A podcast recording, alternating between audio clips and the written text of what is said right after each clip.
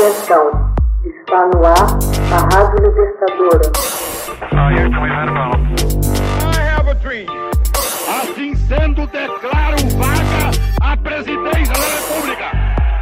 Começa agora o Hoje na História de Ópera Mundi. Hoje na História, 26 de abril de 1986.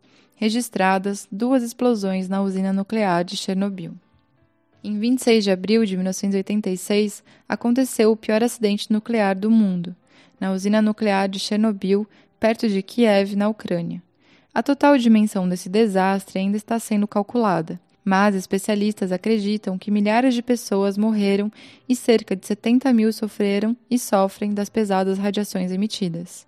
Milhares de crianças da região foram e continuam sendo enviadas a Cuba para receber tratamento específico.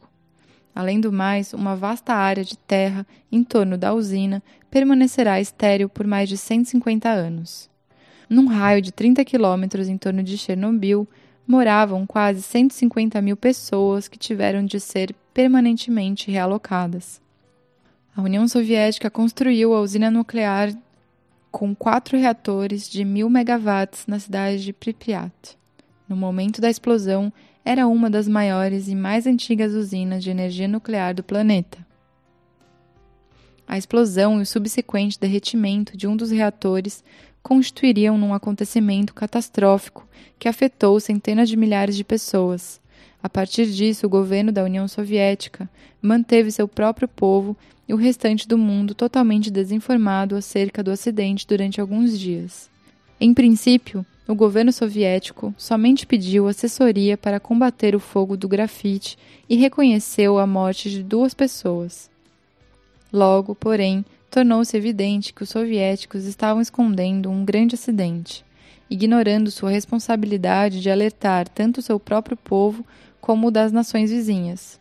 Dois dias depois da explosão, as autoridades suecas começaram a detectar altos níveis de radioatividade em sua atmosfera. Anos mais tarde, a história completa foi finalmente revelada. Quando trabalhadores da usina estavam testando o sistema, desativaram sistemas de segurança de emergência e o sistema de resfriamento, contrariando as normas de funcionamento na preparação dos testes. Mesmo quando sinais de alerta de perigo em virtude do superaquecimento começam a aparecer, os trabalhadores continuaram com os testes. Gases de xenônio, com seu bonito brilho azul, saíram da tubulação e exatamente às 13h23 a primeira explosão atingiu o reator. Um total de três explosões finalmente destroçou a torre de aço de mil toneladas bem acima do reator. Uma enorme bola de fogo irrompeu ao céu. Labaredas de 30 metros permaneceram ativas por dois dias enquanto todo o reator começou a derreter material fortemente radioativo, foi lançado ao ar como se fossem fogos de artifício. Embora o combate do fogo fosse naquele momento impossível, os 40 mil habitantes de Pripyat tiveram que esperar até 36 horas após a explosão para serem evacuados. Chuvas potencialmente letais caíram enquanto as chamas perduraram por mais oito dias.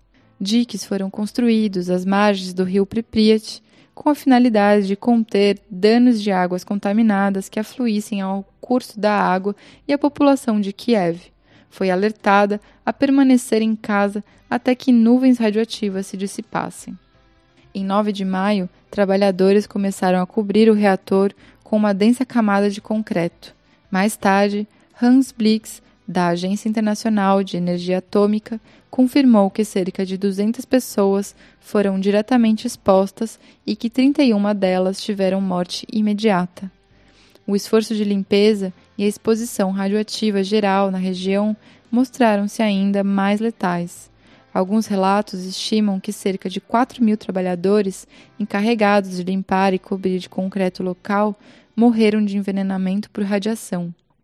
O número de nascimentos de bebês defeituosos entre a população que habitava o local cresceu assustadoramente. O câncer de tireoide, por exemplo, multiplicou-se por 10 na Ucrânia desde o acidente. Hoje na história, texto original de Max Altman, organização Haroldo Cerávalo, gravação Michele Coelho, edição Laila Manoeli. Você já fez uma assinatura solidária de Opera Mundi?